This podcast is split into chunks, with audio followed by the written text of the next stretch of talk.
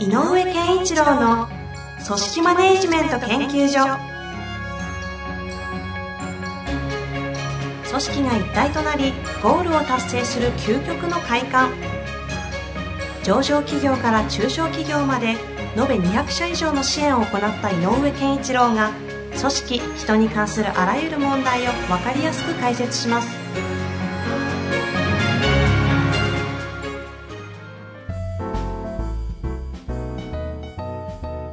こんにちは、遠藤和樹です。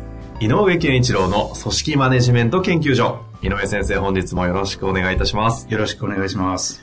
さあ、今日も質問来ております。今日はですね、はい。450名の会社ですね。はい。えー建設機械向けの部品製作業。まあ、メーカー系ですかね。えー、いきたいと思います。非常にシンプルなご質問です。はい。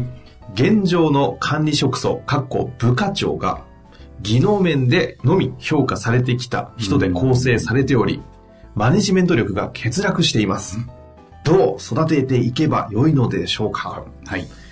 ちょっとね、抽象度は高いところではありますが、まあでも、あのー本当に多い課題ですね。技術系とかはね、うんこの傾向ありますよね。で、えっと、まずどう育てていけばいいでしょうかなんだけど、はい。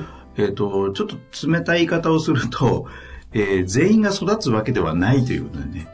マネージメントっていうのって、やっぱり一つの資質、えっ、と、なんていうのかな、職種なので、うんうんあのー年齢がいったから上に立っていいっていうものでは本来はないので、ええ。マネージメントするっていう、まあ、何回か前にもありましたけど、業務をしっかり進行させるっていうことと、人を動かすということが大きなテーマ。うん。で、もっと言うと、えーさらに、えっ、と、5年後先のために今から何かをやるっていうのを付け加わってくるわけね、高度になる、うんうん。現状だけじゃなくて、はい。中長期のことも出てくるので、うんうん。それって、えっ、と、技能が長けてるからできるっていう話ではなくて、ちょっと別のスキル、うん。能力だから、うん。全員が育つっていうものではななく、やっぱりある種の質、資質うん。が必要かなと思います。マネジメント力の資質を持った人がうん。全員ではなく、そう。やるような仕事であるというのを一旦認識した方がいいと。一旦認識した方がいい。はいで、もう、なぜそれが起こるかっていうと、やっぱり、えっ、と、長年、えっ、と、貢献してきた人に対して、それも、た技能が高ければ、それなりの貢献をしてますから、はいそれに対して、ある意味、えっ、と、何かを報いてあげようと。いうことで、えーおそらく日本の組織運営の中で、えーっと、役職につけるということがでしか表現でき、それを表現できてない場合が多いので、うんうんうんうんつまりこう、給料が上がるということ、給与、給与テーブルの、テーブルの1個みたいになっちゃってる。等級のレベルの1個になってるのが、課長だったり部長だったりするぐらいの感じ。はいはいはい。つまりもうそろそろ、まあ、例えばだけど、年収700万、800万ぐらいでいいんじゃないか、彼は。と思った時に、それに匹敵するのはやっぱ課長部長だよね、とうんいう話になってるのと似てて、はいはい。そういうような、なんかこう、そろそろそういう立場は与えることがいいんじゃないかっていう感じがあると思うんですよね。そのマネジメントをするためにという観点ではなくてうんってことですね。うん。その人のタイトルみたいな感じにしたがるところはあると。はいでそれはまあ、えっ、と、やっぱりベテランの人をちゃんと扱ってるということは、えっ、と、若い人も見てるので、うん。うん。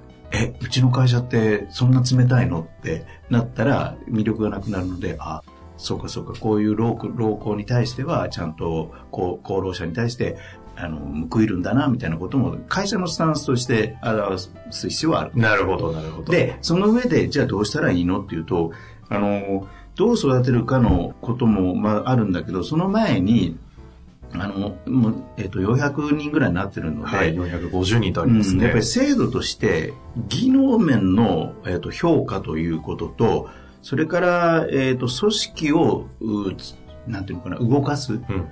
えーっていうことの2面でしっかりと評価を両面からするっていうことを制度としてまず入れなきゃいけないと。ほうほうほう。うん仕組みとして、会社の。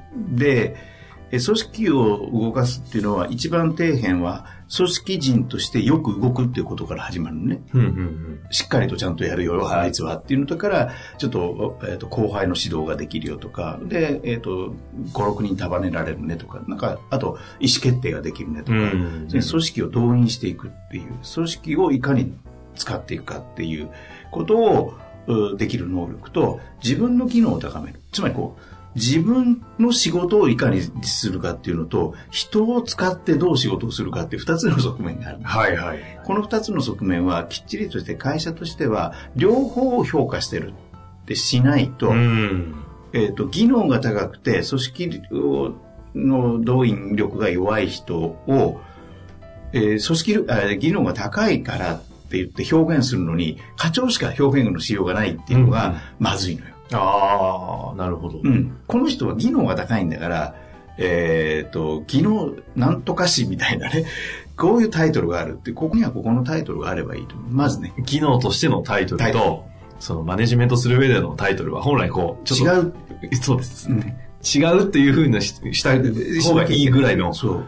そその意味で言うと、えっ、と、そこを、それをしっかりしておくと、まず、あ、あの、処遇として、えーこの人はマネジメント能力っていう部分じゃないなと分かっていながらマネジメント層につけてしまうってことを起こさなくて済む。はいはいはいはい。うん。で、片っぽで、じゃあマネジメントに、いや、やっぱりやっぱり、技能だけじゃなくて、組織を束ねることもできそうだからやってほしいんだよ。彼がやってくれたらまとまるんだよって言うんであれば、今度組織動員力を高めるっていう、ここが今度育成になってくる。うん育て方になる。うん。例えばじゃあこっち側の技技能の方を、なんか Q と段とかにしといて、でこっち側のマネジメントの方は、それこそ係長とかにしとくと、あの、とんでもない人使い上手い人は、下手したらこう、級、なんだ3級だけど、そ部長であるみたいな。めちゃ技能ないんだ、あの、でもすごいらしいとう。。そう。いうのはあることになるってことですよね。うん、本当にそれね、分けたことによって明確になってる会社あるのよ、実際。で、えっ、と、あの社長さんとかね、から見てて、いや、あいつは技能高いんだけど、で、今部長なんだけどな、っていうのと、クエスチョンがついてる人で、はいはい。あいつさ、技能はさ、ミスも多いしさ、なんか LINE 仕事するけど、でもなんかいざとなるとすごい束ねるよね、とか。ああ、あいつのライン生き生きしてるよね、みたいになったり。ああ実際にあったからね。で、それを分けることによって表現ができるようになる。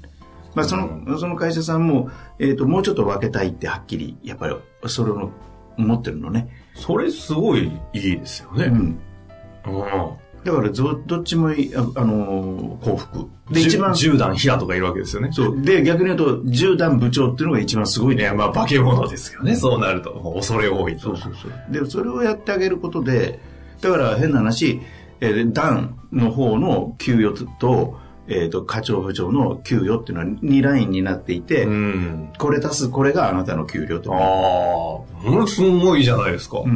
うんん。うん、うん、むっちゃいいじゃないですか。だからこれをベースに引いといてあげると、うん。えっ、と、本当のマネジメントに期待する人たちを純粋に育成、そう教育することができるようになる。あつまり、資質がない人にどう教育するかにコストと労力をかける必要ないのよ。あ。まあだったらね、技能を磨いといてもらった方が全然お互いのためですもんね。それよりも人を束ねる、人を使う、組織を動かすっていうことををやらせるのは、僕はもう、あの、よく言うんだけど、30代前半で可能性を感じたらやらせちゃった方がいい。うん。実験的に。うん。その時はどちらかというと、こう、人系の方の話。人系の話よね。やっぱりどうしても人系の話になると思う。うん。うん。で人と、それから、あの、やっぱりね、どちらに向かうかっていう方向性をしっかり、基準を作るっていうことがすごく大事で、うん方向と基準ね。このレベルで終わらせてはいけないんだとか、はいはいはい。つまりスタンダードですね。、スタンダード、じ自分、自チームのスタンダードをしっかりと定めて、そこをぶらさないようにするっていうのも、マネジメント力の非常にで重要なこと。つまりこう、成果を出すための行動レベルを人によってこんなに差があるようにしてはいけなくて、うんあこんなにって聞いてる人は分かんない。今、今ですね、手を振ってたんですけどね、縦下に。そうだからそんなにブレ、ブレさせない。いや、下の基準の人は違うよと上に上げることも必要なので、成果に対する行動をしっかりとデザインするってことは大事。でもそれは自分の技能が高い人は自分はできるけど人にそれってなかなかできなかったりするので、うんうんうんそれはむしろ見てる方が、あの、その力がある人はどうしてそれをしなきゃいけないかっていう話ができる人なので、だからそこはマネジメント能力でしょうね。うん。なるほどでございますね。で、そのためには、でその人の言うことを聞く体制にはい部下を持っていかなきゃいけないので、うんやっぱり人っていうものをどう扱うかっていう、ある意味のスキルが必要ね。うん。で、人を扱うスキルがあるからこそ、業務のための厳しい基準の設定、スタンダードを明言してもついてくる。なるほど。だからその、まずは、はい。マネジメントの教育の最初は、やっぱり、えっ、と、その部下とどれだけ、えっ、と、よく言う、僕が言う、向き合うだけど、うんまあ具体的にもうちょっと言うと、うんどれだけの話をしてるか。対話がどれだけできてるか。対話量だと。うんだから対話量という物理、質では問わなくていいので、量としてまずこれだけの対話をしなさいっていうことをまずやらないといけないかな。最初の教育はね。それだから僕は30代ぐらいにしちゃった方がいいよっていうのはそういうことだ。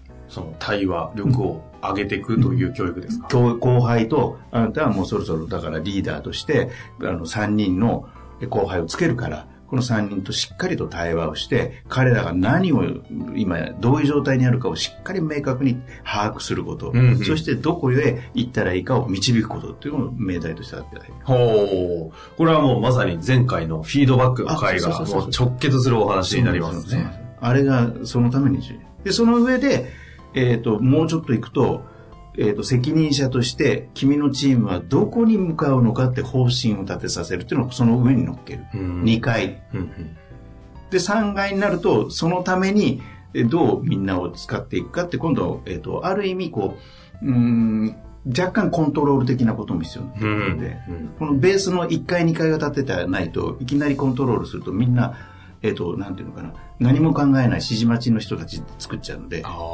1階、2階を作った上でそれをやらないと。一回っていうのが、まず現状。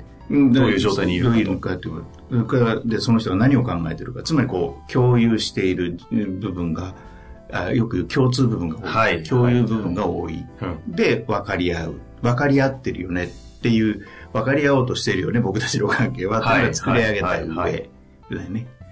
で、二だ二回目になって、うんどこに向かっていくのか。うん俺たちはどこに向かっていくのか。うんそしてお前はどこに向かっていくのか。があって、うんで、その次、だからこうしようよという、この件についてはどう思うって次考えさせたりして、えっ、と、具体的な行動を本人と共に作るっていう。なるほど。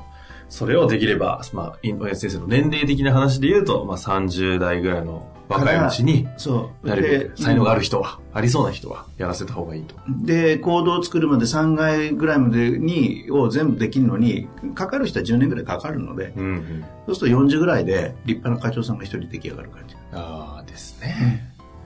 なるほど。というわけでね、今回は、技能面でのみ評価されてきたマネジメントができない、苦手だったりする方々を、どうすりゃいいんだというご質問でしたが、前回のね、あの、フィードバックの話とも非常にこう連動するお話でしたのでね、はいもし改めてね、聞はい聞いてない方がいらっしゃったら、合わせてお聞きいただけると、理解が深まるんじゃないかとはい。思います。はい。というわけで、井上先生本日もありがとうございましたあ。りがとうございました。